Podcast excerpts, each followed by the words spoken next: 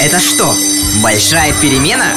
Да, большая перемена с большими профессионалами из «Газпром Трансгаз Сургут». Поговорим о том, как стать успешным специалистом в ведущем газотранспортном предприятии уже со школьной скамьи. Большая перемена с профессионалом. Сегодня, друзья, наша замечательная рубрика «Большая перемена» с ООО «Газпром Трансгаз Сургут». У нас в гостях Андрей Жеребцов, главный энергетик «Газпром Трансгаз Сургут». Доброе утро. Доброе утро, коллеги. Доброе утро. И, конечно же, ученик «Газпром» класс Сургутского естественно-научного лицея Роман Голубев. Большая перемена с профессионалом. В чем отличие, например, работы энергетика где-то там в южных широтах и у нас? Я знаю, что некоторые объекты находятся вплоть там до Ямала, да, и сверхнизкие температуры, вечная мерзлота, и все, все равно нужно вот этот кабель дотянуть, собственно, до куста. Да, вот э, в этом плане много рассуждать, да, но степень ответственности вот энергетика, э, будь э, то это южные широты, как вы сказали, да, либо наш э, суровый север, э, степень ответственности ответственности, она высочайше остается и там, и там. Да. Единственное, что, да, есть определенные нюансы, есть определенные трудности в части эксплуатации этих энергетических устройств и требования к надежности, к подготовке к сезону, особенно периоду низких температур. Конечно, когда низкие температуры и происходит какой-то отказ, нарушение в работе энергообъектов, да, вот, последствия могут быть очень серьезные. Поэтому степень ответственности в части подготовки к этому сезону очень высокая степень ответственности. Естественно, никто не застрахован от того, что какая-то ситуация может произойти. Говорят, железо, да, вот оно э, имеет свойство когда-то и отказывать. Не всегда можно это спрогнозировать. Поэтому здесь еще очень серьезный вопрос и работа с людьми, части их готовности оперативно устранить, адекватно отреагировать на эту ситуацию, оперативно локализовать. То есть здесь э, целый комплекс, но особенности есть. Особенности вот именно в части подготовки к этим моментам, к этим сезонам. В первую очередь всегда ставлю это работа с людьми. Человек это, конечно, первично. Все остальное, оно следствие того, как инженера и ТРовский персонал работают с людьми. Это показатель. Вот надежность работы – это один из показателей работы с персоналом. Ну, собственно, не отходя от кассы, Роман, есть вопросы к нашему гостю? У тебя есть уникальный шанс задать вопрос напрямую. Такой большой компании, как «Газпром», которая, кажется, все работает как шестеренки. Хочется спросить, а бывали вообще у вас казусные ситуации в работе? Ситуации были разные, но такие, которые бы врезались в память. Ну, наверное, это еще было, когда я только был назначен начальником трех подстанций. Подстанции понизительные 110 на 10 киловольт и на 3,3 киловольта постоянного тока. Вот такие интересные подстанции есть у нас в России. Был я вызван на совещание, и во время совещания мне поступает информация о том, что у нас отключилось аварийное оборудование. Всегда это неприятно, когда ты на совещании находишься в руководстве, да? Все в тебя смотрят, да? Да. Вот. То есть, получается, э, как бы громотвод, да? Все вопросы неудобные для других коллег, они э, как-то становятся сразу на второй план. Ты как герой, получается, вот э, ситуации. В перерыве, когда я позвонил подчиненным и уточнил, что случилось, было озвучено, что крыса перекрыла конденсатор. Несмотря на то, что... А как они выяснили, что это крыса? Там мало что должно было остаться. Ну, дело в том, что везде есть смотровые окна, да, и можно, можно было, да, этот момент идентифицировать. Конечно, когда где-то что-то происходит, каждый человек срабатывает инстинкт самосохранения, и бывает, что несколько лукавят, да, и не, не говорят всю правду. Может человек ошибся, да, и пытаться увести тему. Вот, на что было сказано, ну, хорошо, положите ее в холодильник, я приеду, посмотрю совещание. И когда на следующий день э, приехал на подстанцию, открываю холодильник, чтобы что-нибудь перекусить. И с удивлением там вижу в пакете лежащую тушку то есть буквально восприняли. Слегка поджаренную, да, каково было мое удивление, когда вот, оно действительно было так. Несмотря на то, что все-таки все места возможных, да, вот проникновения этих грызунов, они все-таки уплотняются, но тем не менее они находят такие вот лазейки, да, и реально... Но ненадолго. Да, и такая реальная ситуация была. Есть ли какие-то суеверия у энергетиков? Может быть, какие-то традиции, которые вот постоянно нужно перед тем, как залезть, там, не знаю, потрогать кабель, перекреститься? Ну, я так думаю, что перед тем, как потрогать, перекреститься не поможет поможет. Это однозначно. Есть, понимаете, одно золотое правило. Отключи, проверь отсутствие напряжения, заземли, и после этого только приступай к работе. Все остальные моменты, это, наверное, от лукавого, когда говорят, да, в принципе, я уже, как говорится, так вот определяю На гла- глаз. На глазок, да.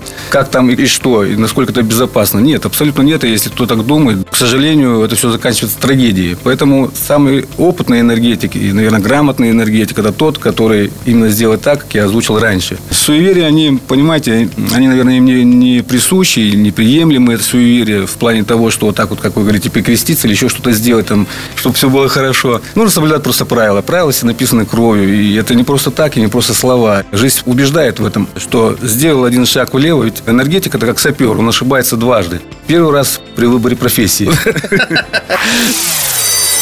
Большая перемена с профессионалом. Какие профессии у нас по «Газпром Трансгаз Сургут», если взять вот линейные подразделения, да, это компрессорные станции, это у нас электромонтеры по ремонту и обслуживанию электрооборудования, вот, это электромонтеры по ремонту и обслуживанию воздушных линий, это а, операторы котельных, это слесаря аварийно-восстановительных работ, это операторы очистных сооружений, КОС, вот, это аккумуляторщики, это инженеры-технические работники, электромонтеры, релейной защиты и автоматики.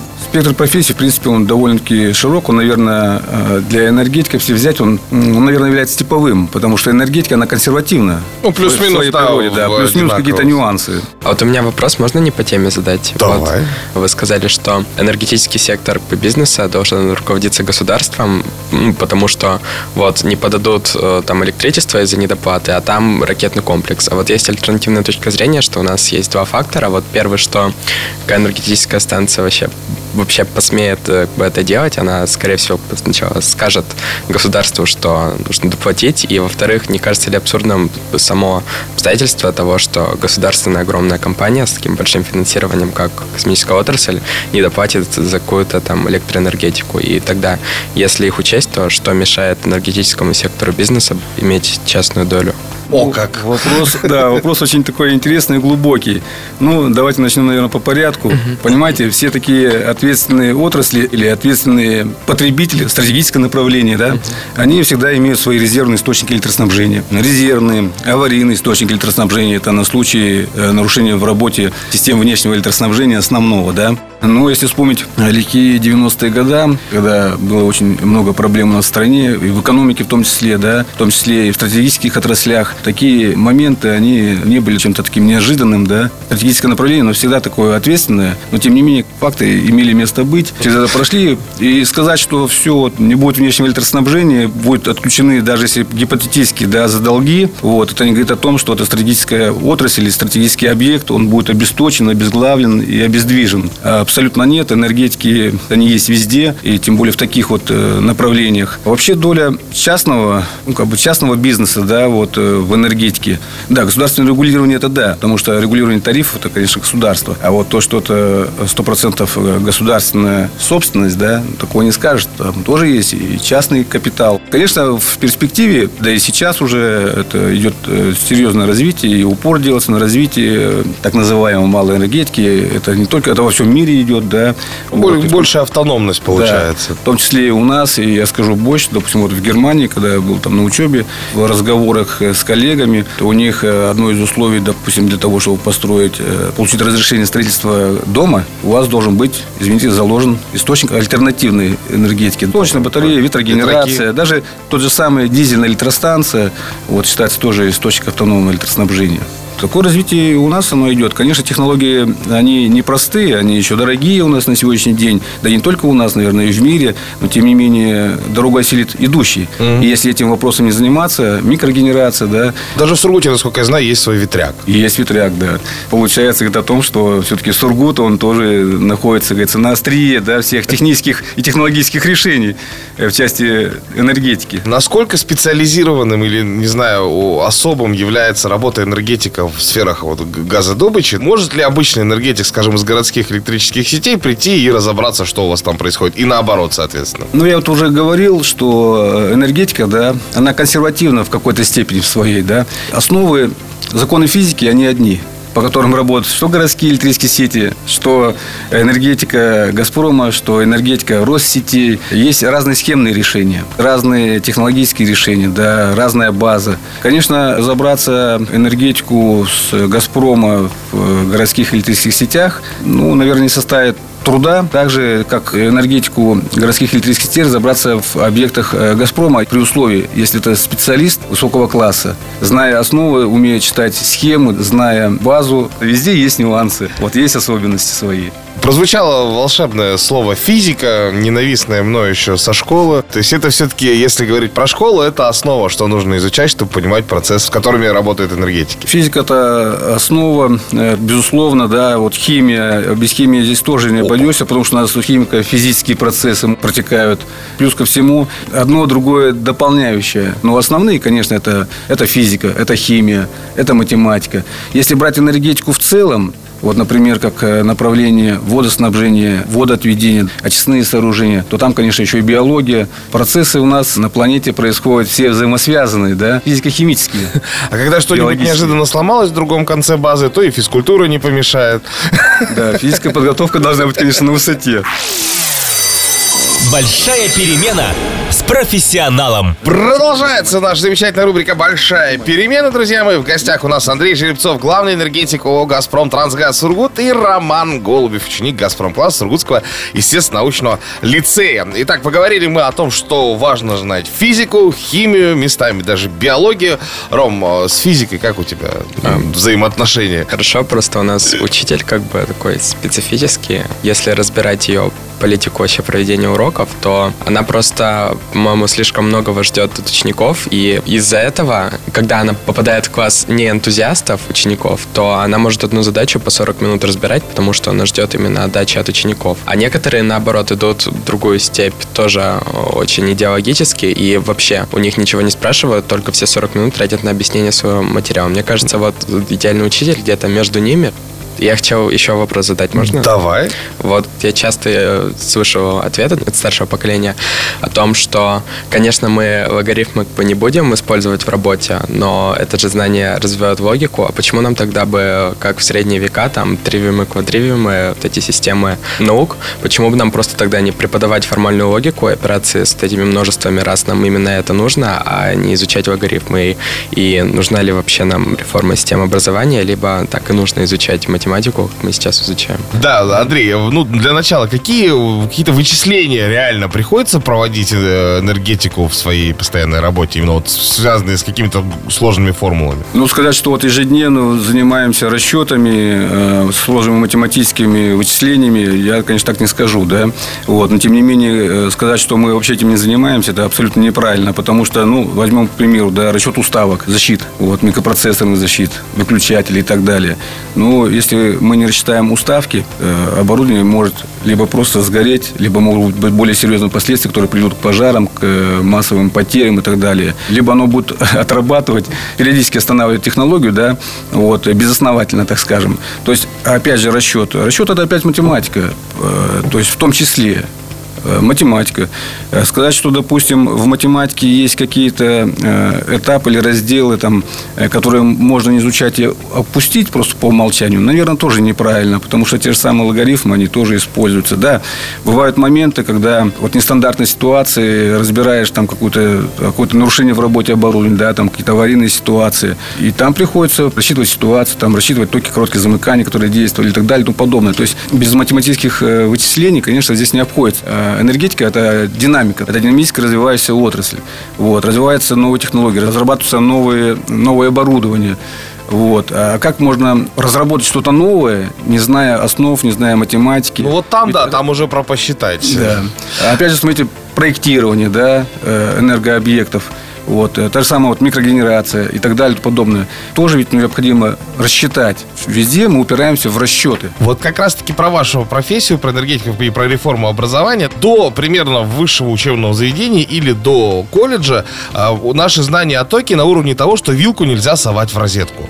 Ну, в школе там какие-то основы, а вот именно электротехника и какие-то такие предметы, они преподаются уже э, в более высоких уровнях. Не в школе, например, на уроке труда я не часто вижу, что чтобы э, преподавали какие-то такие вещи. Хорошо это, плохо или, в принципе, и так сойдет? Роман рассказывал про увлеченного преподавателя физики. Э, есть такие вот преподаватели, да, такие увлеченные, потому что увлеченный человек, он э, увлекает за собой и, и ребят тоже. То есть любую информацию нужно нести не так, чтобы ее просто записали и записали забыли. и забыли, да, а чтобы человек заинтересовался Вот просто, к примеру, возьму, у меня э, сын дома, ему купил набор электрика. Собираются разные схемные решения. От простых до более сложных. И вот собрав простую схемку, и у него получилось что-то интересное, он загорается и собирает следующую, более сложную уже. Это прогрессирование, это прогресс.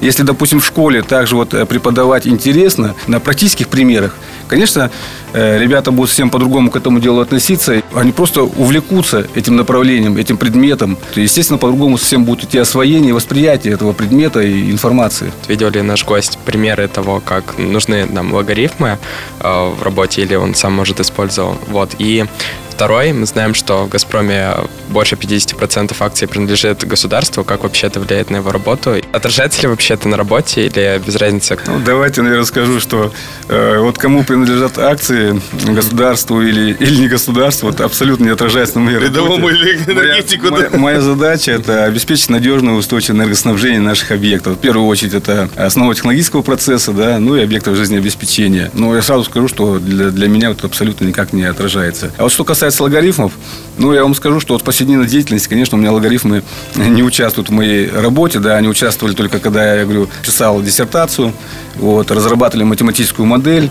Угу. Э, математическая модель является одной из э, требований, составляющей диссертации. Конечно, там без логарифмов не обошлось, без интегралов не обошлось, и там высшая математика, она, ну, просто, вот, прямо скажу, была в полный рост. Ну, вот как раз-таки про новые технологии, да, насколько активно они внедряются уже сейчас в вашей деятельности, и если, например, в коллективе вообще человек, который отвечает, так, вот здесь можно получше сделать, такой некий рационализатор, да, вот здесь вот так поменяем. Новые технологии, естественно, у нас внедряются. Мы в принципе, тоже динамически развивающаяся компания. Вот, мы на пике всех новых технических решений, но а, мы всегда расставляем приоритеты. Вот, что первично, что вторично. Э, понятно, что новые технологии, они тоже имеют свою стоимость, правильно? Mm-hmm. Вот, и мы все наверное, также ограничены лимитами определенными. Но, тем не менее, определив как вот, приоритеты, наиболее ответственные участки, наиболее ответственные узлы, да, мы внедряем оборудование с современными технологиями, цифровыми технологиями, цифровым управлением. Потому что, ну, это, во-первых, говорится, жизнь требует. А во-вторых, объекты основного технологического процесса должны обеспечить высокой степень надежности.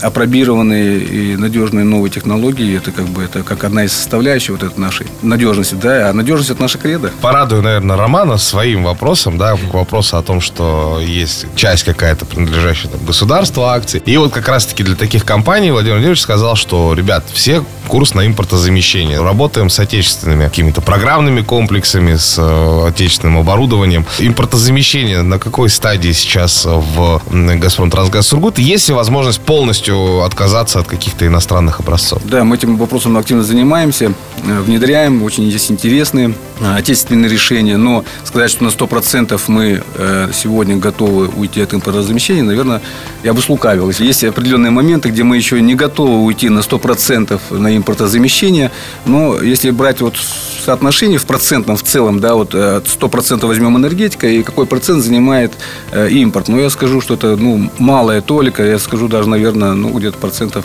ну, максимум, наверное, там до 5. Mm-hmm. Все остальное мы, в принципе, на сегодняшний день вполне наша промышленность э, может замещать. Ром, если бы у тебя был выбор работать руками или работать головой, ну, скажем, в сфере энергетики, либо там ты, соответственно, пошел на объект и непосредственно там с электричествами, с подстанциями работаешь, либо сидишь и вот придумываешь вот это самое новое, которое потом будет использовать. Что бы ты выбрал? Ну, головой, конечно. Тем более, что чаще те, кто работают головой, у них есть подчиненные, те, кто...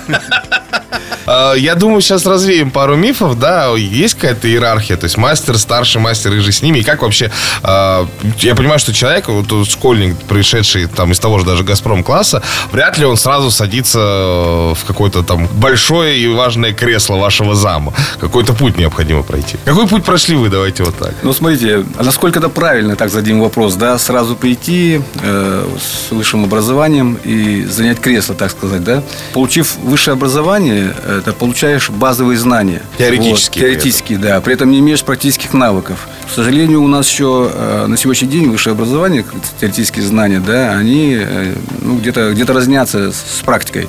Вот, поэтому э, самый идеальный момент – это пройти все-таки эти все этапы во-первых, начиная э, применить свои знания на объекте, на производстве. Я сам начинал с электромонтера, и, честно скажу, этому очень даже рад, если бы, допустим, мне сказали вот сегодня, вот, с чего бы ты начал, я бы сказал, с электромонтера. Сколько занял этот путь? С 92 -го года, 28 лет, э, я работаю в электроэнергетике. Вот. Из них я электромонтером отработал 3 года, потом меня перевели в электромеханике. Вот. Я отвечал полностью за всю подстанцию. Это открытое распредустройство 110 киловольт, да, 10 киловольт, 3,3 постоянного тока. И на все, и на. Любую, на любые ситуации я обязан был правильно отреагировать и устранить любые неисправности, любые отказы оборудования, которые в тот момент происходили в пределах своей компетенции. Большая перемена с профессионалом. Поговорили мы об уровне ответственности и как раз-таки какой путь нужно пройти, чтобы занять руководящую должность. Соответственно, Ром, да, первый шаг на этом пути это в любом случае после школы выбор, да? Либо среднее профессиональное образование, либо высшее образование. У тебя уже есть понимание, куда ты хочешь?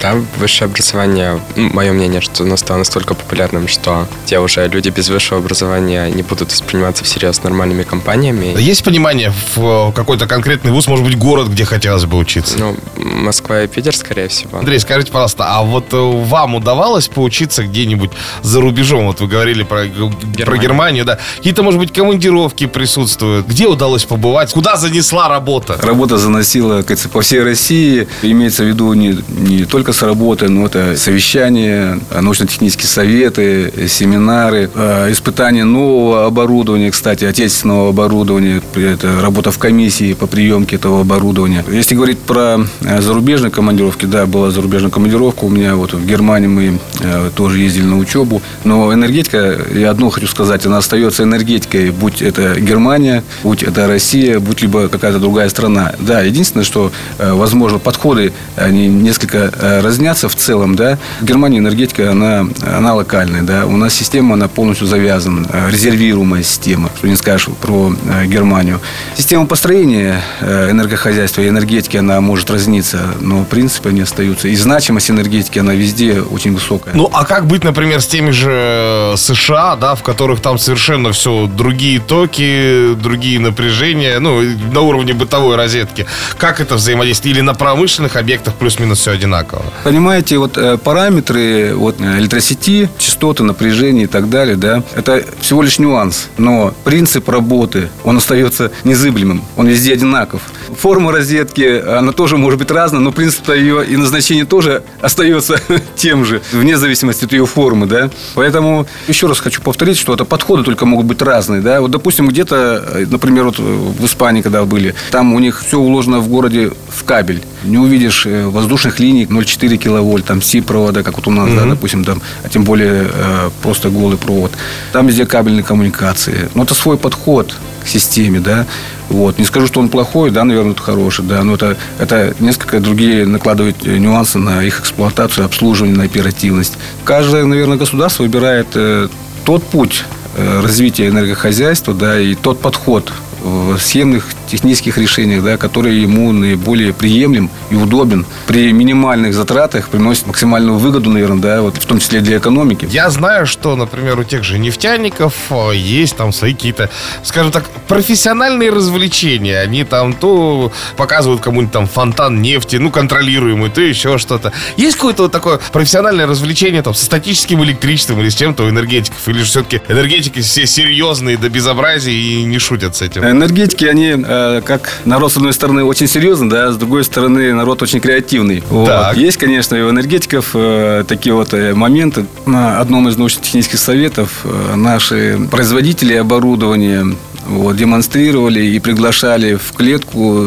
металлическую добровольцев, да, вот, э, подавали напряжение, и гуляла дуга по всей этой А, ну, клетке. клетка Фарадея, да? Да, клетка Фарадея. Вот, весьма такое увлекательное, интересное зрелище, а тот, кто Далек. далек от энергетики, да, для них это еще и адреналин очень мощно. Даже те, кто посвящен, наверное, э, находясь в этой клетке, немножко чувствуют себя не в своей, не в своей тарелке. Ну, хочешь не хочешь, а волосы-то дыбом встают. Да. Поэтому э, есть интересные моменты, да, ну, Я вам скажу, что нет предела совершенству, и среди энергетиков, вот, допустим, в нашем обществе, в частности, да, мы всегда проводим конкурсы лучше по профессии. Среди электромонтеров, слесарей, аварийно-восстановительных работ.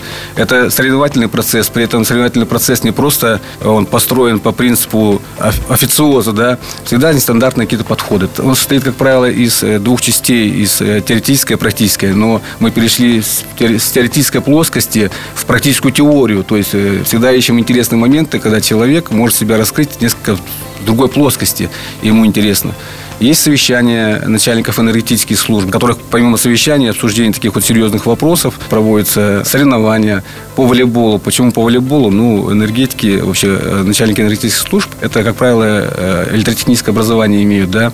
Э, это электроны, которые двигаются, да. Что такое ну, собственно, Направленное да. движение, да. Волейбол – это командная игра, где движение идет тех самых электронов. Вот. И это несколько сплачивает тот процесс, который есть. А как, как вы определяете, кто лучший начальник?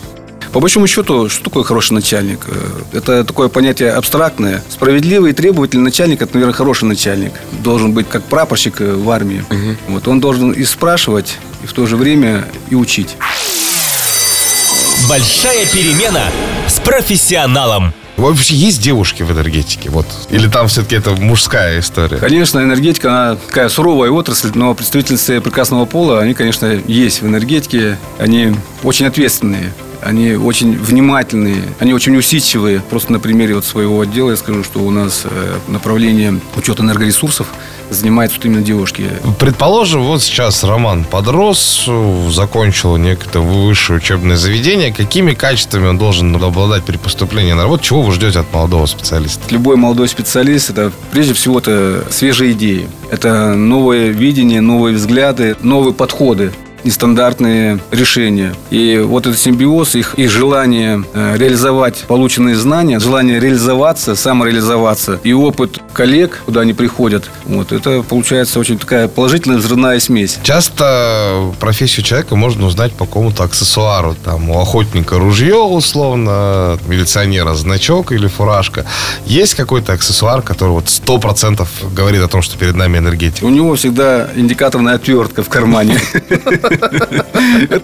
Это точно э, электромонтер. Андрей Жеребцов у нас в гостях, главный энергетик ООО «Газпром Трансгаз Сургут» и Роман Голубев, ученик «Газпром» класса Сургутского, естественно, научного лицея. Так вот, э, собственно говоря, мы поговорили о том, чего же мы ждем от молодого специалиста, чего мы ждем от нового работника, а где он этому всему может э, подучиться, собственно, куда вот вы посоветуете?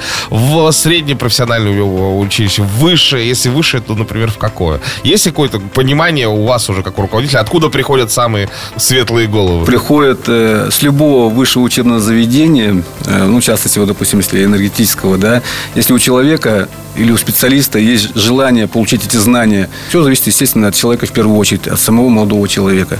Вот. А, конечно, у нас в учебном заведении ну, очень, очень много и очень достойных учителей. Это и Московский энергетический университет, это и Ивановский государственный энергетический университет имени Ленина, тоже мощнейший университет, Горный университет, университет имени Губкина, где есть тоже специальности энергетические. Очень много достойных вузов, где работают очень достойные и увлеченные преподаватели. Все зависит от самих молодых людей, насколько они хотят это познать, насколько они загорятся этим, насколько это им интересно. Если человеку интересно, естественно, он будет пошагово, потихонечку двигаться вперед, вперед, и нет предела совершенства. Учитесь, учитесь хорошо, и хорошая профессия вам обязательно обеспечена. Большая перемена с профессионалом.